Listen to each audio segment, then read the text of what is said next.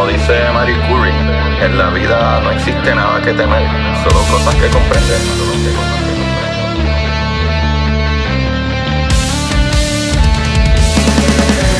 Recuerden correr y buscar la manera de aprender que más le divierta.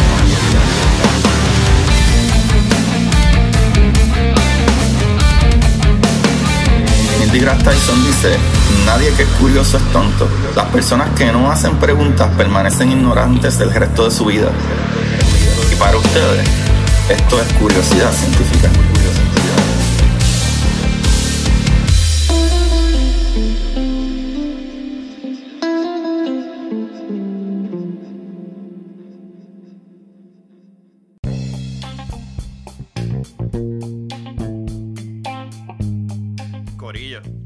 Vayamos al capítulo, ustedes tienen que entrar a jaboneradongato.com. Vayan a Jabonera Don Gato porque esta gente, Corillo, los jabones de Jabonera Don Gato son hechos a mano con ingredientes naturales y seguros para tu piel. Tú no quieres jabones de esos que huelen mucho pero te dan piquiña. No, no, no. Esta gente, pa' colmo, es que no te dan piquiña y, mano, huelen riquísimo. Vaya a jaboneradongato.com diagonal curiosidad científica podcast. Y mano, en el checkout pueden escribir el código curiosidad científica podcast para 10% de descuento. Dale para allá, dale para que huela bien rico.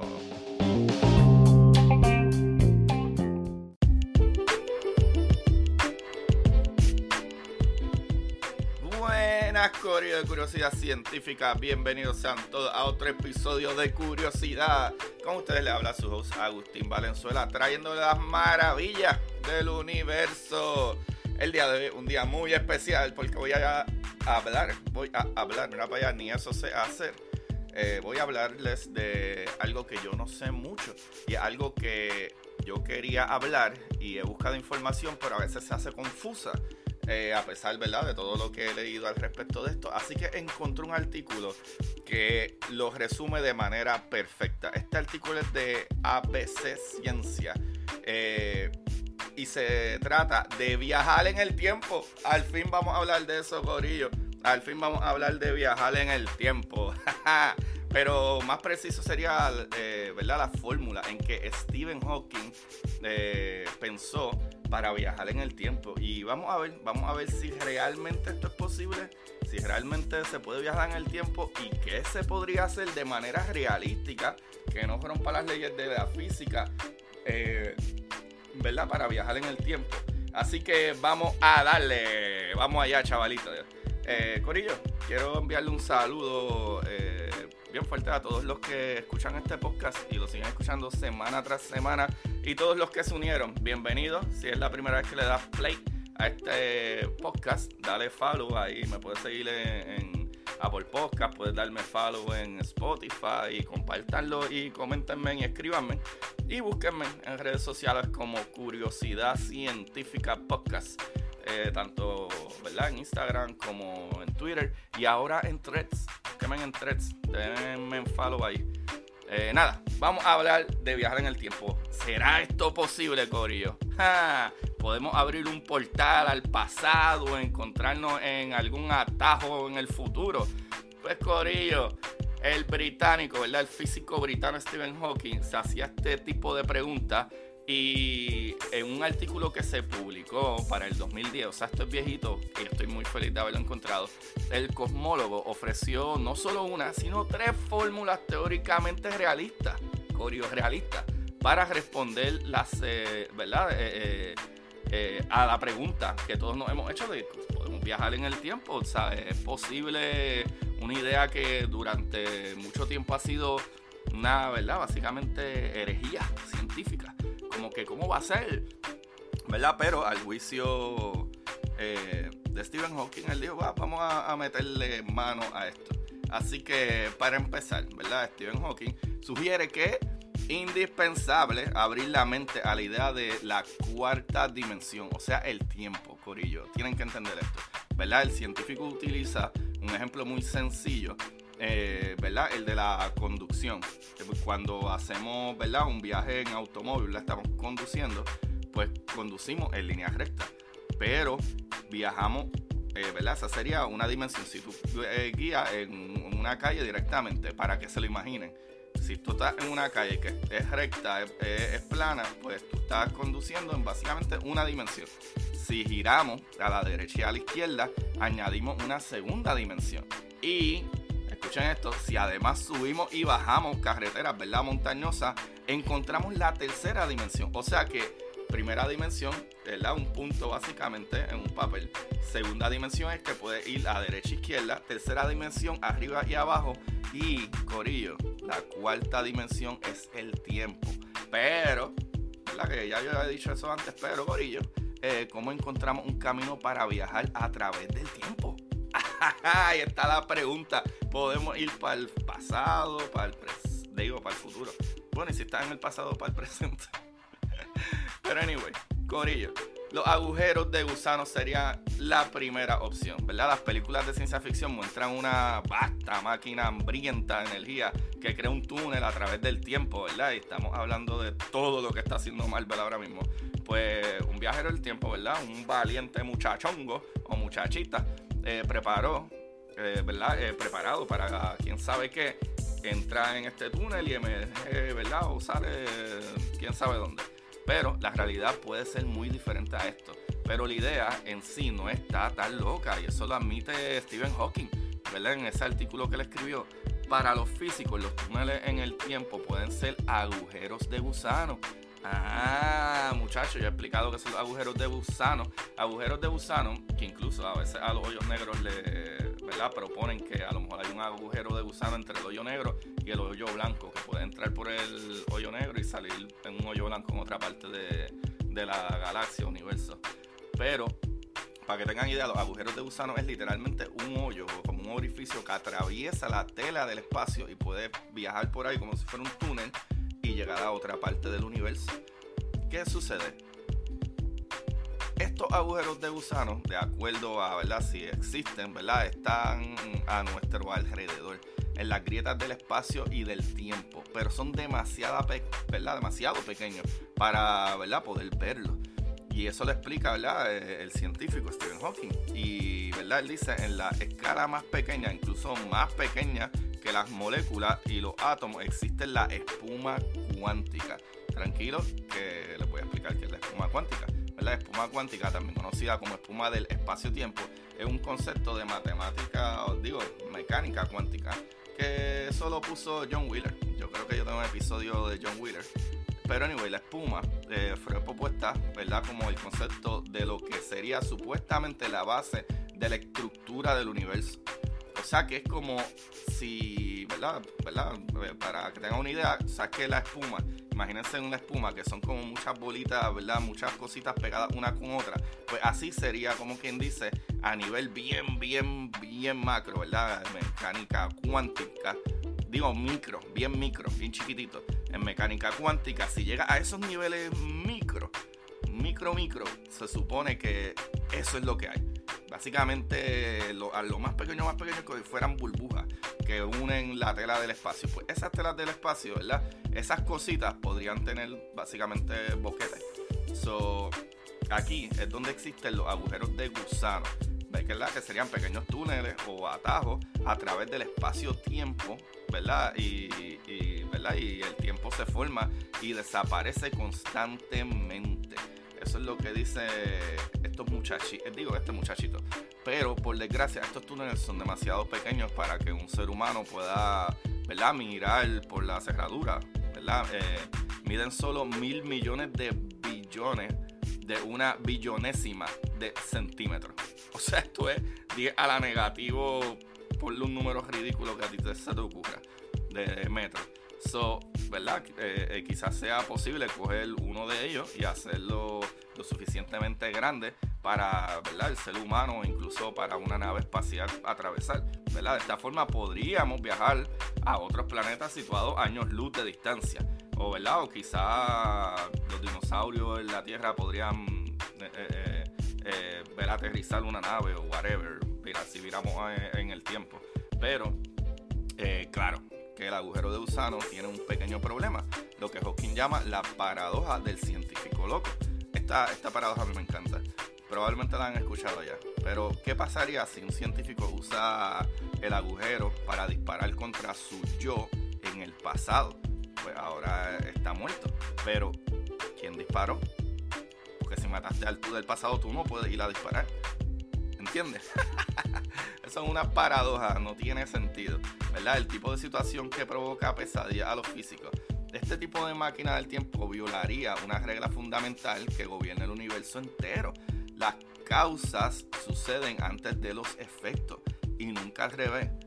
So, el viaje al pasado sería imposible, pero ¿y al futuro? Ah, Corillo, hablemos de los agujeros de, eh, negros, los hoyos negros. Eh, nos parece que el tiempo fluye como un río a diferentes velocidades, ¿verdad? En diferentes lugares. Y esa es la clave para viajar al futuro. O sea, que el pasado se hace imposible, pero al futuro, explica Stephen Hawking. Esta idea fue propuesta por Albert Einstein hace 100 años, más de 100 años, este, probablemente. Eh, al darse cuenta de que debería haber lugares donde el tiempo corre más lento y otros donde se acelera. Y pues este muchachito tenía razón, Albert Einstein tenía razón. Eh, y la prueba, ¿verdad? Está sobre nuestras cabezas, en el espacio, dice Hawking. El tiempo va más rápido, el, ¿verdad? Eh, en el espacio. Dentro de cada nave espacial hay un reloj muy preciso, pero a pesar de ello, todos ganan alrededor de un tercio de billón de segundos cada día. Lo que quiere decir esto, Corillo, para que tengan una idea, los satélites que a ti te dan el GPS y todas esas cosas tienen que corregir el tiempo que a ti te están dando cuando tú estás eh, guiando en la carretera, porque el reloj de ellos se acelera. O sea que los satélites ya están puestos allá arriba con un tiempo, ¿verdad? Con un cálculo para corregir la diferencia. Si tú estás guiándote, ¿verdad? Por GPS, eh, por ahí te dice que está llegando a la, al pare para que vire a la derecha, en el satélite el tiempo que tiene o la distancia ya se hubiese movido un poco más adelante, ¿verdad? Eh, eh, pero él calcula y recalcula y te envían como que, ah, ok, espérate, el estimado real sería este por la diferencia de la velocidad a la que el satélite vaya arriba y su tiempo corre de una manera más lenta y tu reloj corre de una manera más rápida. Eh, ¿Verdad? O no más rápida, es que se dilata el tiempo. El tiempo de las cosas que van más rápido se dilata. O sea que para esa cosa el tiempo no pasa igual, pasa más lento. ¿Qué sucede? Dentro de cada nave espacial hay un reloj muy muy preciso como 10 y todos ganan alrededor de un tercio de billón de segundos cada día. Pero el problema no está en los relojes. Lo que ocurre es que la masa de la Tierra arrastra al tiempo y lo hace más lento. Eso fue lo que dije. Eh, pero, eh, ¿verdad? En el centro de la Vía Láctea, a 26.000 años luz de nosotros, está el objeto más pesado de la galaxia, un agujero negro supermasivo que disminuye la velocidad del tiempo más que cualquier otra cosa en la galaxia. O sea que si tú vas más rápido o estás parado en algo que tiene una gravedad ridículamente fuerte, como esto que distorsiona el espacio-tiempo, pues tu reloj se mueve de una manera diferente. So, eh, es como una máquina del tiempo natural, básicamente, los hoyos negros. Eso lo dice Stephen Hawking, o lo decía, ¿verdad? Que descansa en paz. Si una nave espacial entrara en la órbita de ¿verdad? En el agujero negro, tardaría 16 minutos en completar una órbita para la agencia espacial, ¿verdad? Que controlará la misión desde la Tierra. Para los astronautas solo habrían pasado 8 minutos si, ¿verdad? si pasaran orbitando 5 años, en realidad habrían transcurrido 10 cuando llegaran a la Tierra. Todos los demás habrían envejecido 5 años más que ellos. El problema, ¿cuál es el problema? Acercarse a un agujero negro es excesivamente peligroso. Eso lo sabíamos. Pero, nuevamente, podríamos nosotros, como quien dice, viajar al futuro. Si nos acercamos a un agujero negro, ¿verdad? Que distorsiona el espacio-tiempo por la gravedad, o vamos a la velocidad más cerca de la velocidad de la luz, nuestro reloj, ¿verdad? Nuestro reloj eh, eh, eh, corporal, básicamente sentiríamos que vamos igual y estuvimos más que 8 minutos o, o 16 minutos, pero la gente que está con menos gravedad o yendo a una velocidad menos rápida que está en el planeta Tierra, su reloj correría, ¿verdad? De acuerdo a ellos, normal, pero comparado con nosotros que viajamos mucho más rápido eh, o dentro de una ¿verdad? gravedad súper grande, a nosotros, comparados con el tiempo de la gente que está en la Tierra, eh, nuestro tiempo no pasó y el de ellos sí. O sea que estaríamos yendo al futuro de la gente que se quedó en la Tierra. Iríamos 10 años o 5 años más tarde de lo que sucedió en la Tierra. Aunque para nosotros hubiese sido 5 años nada más, para la gente en la Tierra fue 10. O sea que eso es una manera de decir que viajamos al futuro. ¿Por qué? Porque aunque para nosotros no nos demos cuenta y fueron 5 años normales, eh, ¿verdad? Por la dilatación del tiempo, la gente en el planeta Tierra nosotros viajáramos 10 años después de ellos. O sea, de ellos vivieron 10 años y nosotros 5 nada más. O sea, que estuviéramos yendo al futuro de ellos, que nosotros no lo, ¿verdad? no lo comprendemos. Ahora, otra cosa, que es parecido a lo del hoyo negro, que ya expliqué más o menos, y sería, ¿verdad?, viajar casi a la velocidad de la luz. Y, ¿verdad?, la tercera, eh, ¿verdad?, de, cómo Stephen Hawking dicen que podría, ¿verdad?, eh, eh, viajar en el tiempo. Y ¿verdad? para Stephen Hawking la solución puede pasar eh, por viajar muy, muy rápido, más aún que la velocidad requiere para evitar, ¿verdad? La velocidad que se requiere para evitar ser arrastrados por un agujero negro. Según Hawking, viajar casi a la misma velocidad de la luz, ¿verdad? Que la velocidad de la luz es 186 mil millas por segundo o 300 mil kilómetros por segundo. Eh, nos transportaría al futuro, ¿verdad? Eh, para explicar esto, el científico imagina un ¿verdad? tren super veloz que diera vuelta a la Tierra siete veces por segundo. Escuchen esto, siete veces por segundo. Eh, lo que no alcanzaría la velocidad de la luz, algo que las leyes de la física prohíben, ¿verdad? Si tú tienes masa no puedes ir a la velocidad de la luz, pero entonces el tiempo empieza a transcurrir lentamente para la gente que está a bordo de la nave, como si estuviéramos cercanos de un agujero negro, pero en mayor medida, ¿verdad? Como en cámara lenta. En una semana el tren viajaría 100 años en el futuro. Eh, por supuesto, ¿verdad? construir un tren que alcance esa velocidad es imposible, pero hemos construido algo muy parecido, el acelerador de partículas, ¿verdad? el HC del Centro Europeo de Investigaciones Nucleares, ¿verdad? que sus siglas en inglés serían CERN, eh, en Génova, Suiza. ¿verdad? Lo sabemos por las últimas partículas, ¿verdad? Eh, que generalmente se desintegran, ¿verdad? Y su facto súper rápido, pero que cuando son aceleradas a casi la velocidad de la luz duran 30 veces más. Esto está probado científicamente, Corillo, con pruebas reales. Eso es una loquera. So, Hawking concluye que si queremos viajar al futuro, simplemente tenemos que ir más rápido, muy rápido, a lo que solo ¿verdad? es posible en el espacio. Para ello haría falta una nave, ¿verdad? Dos mil veces más rápida que el Apolo 10 de enorme tamaño y que pudiera cargar eh, una gran cantidad de combustible, lo suficiente para acelerar a casi la velocidad de la luz que dejaría, ¿verdad? Como que cuatro años después de haber despegado, la nave comenzaría a viajar en el tiempo eh, por cada hora, ¿verdad? En la nave, eh, dos pasarían en la Tierra. Pónganse a pensar, por cada hora que viaja en la nave, lo más cerca de la velocidad de la luz, pasarían dos horas en la Tierra. Y eso lo explica Stephen Hawking. Y dice que, ¿verdad? Después de otros dos años de velocidad máxima, la nave llegaría a su tope del 99% de velocidad de la luz. Y entonces, Solo un día a bordo representaría un año en la Tierra. Nuestra nave volaría al futuro. Porque para nosotros sería solo un año viviendo, pero en la Tierra viajaríamos al futuro, eh, ¿verdad? 10 años, por, decirlo así. ¿Sabes? Si literalmente viajamos el 99% de la velocidad de la luz, ¿verdad? Un día de nosotros viajar ahí sería un año entero en la Tierra. Esa manera son las maneras reales que de acuerdo a Stephen Hawking se puede viajar en el tiempo. Por lo que vemos, viajar al pasado es casi imposible y las paradojas, ¿verdad? Básicamente nos dicen que es un nono, ¿verdad? Eh, pero viajar al futuro, ¿verdad? Entre comillas, es viable, es posible, pero básicamente es distorsionando el espacio-tiempo, sea por la gravedad excesiva o porque vamos a una velocidad, ¿verdad? Eh, mucho más alta de la que podemos ir, aunque es casi imposible llegar a la velocidad de la luz, pero si llegamos a un, ¿verdad? una velocidad suficientemente grande, el tiempo para el que está viajando a esa velocidad se dilata. O sea que si pasan 5 años en el planeta, ¿cómo es? Si pasan 5 años tú viajando en el espacio, pasarían 10 en el planeta Tierra. O sea que cuando viraras para atrás, estás viajando al futuro del planeta Tierra.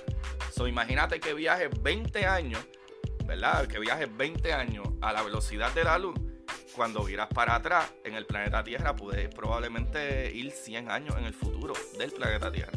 Eso está bien loco. Y eso, entonces, no rompería las leyes de física. ¡Diantre, caballo! Para los que quieran verlo, pueden ir a ABC Ciencia.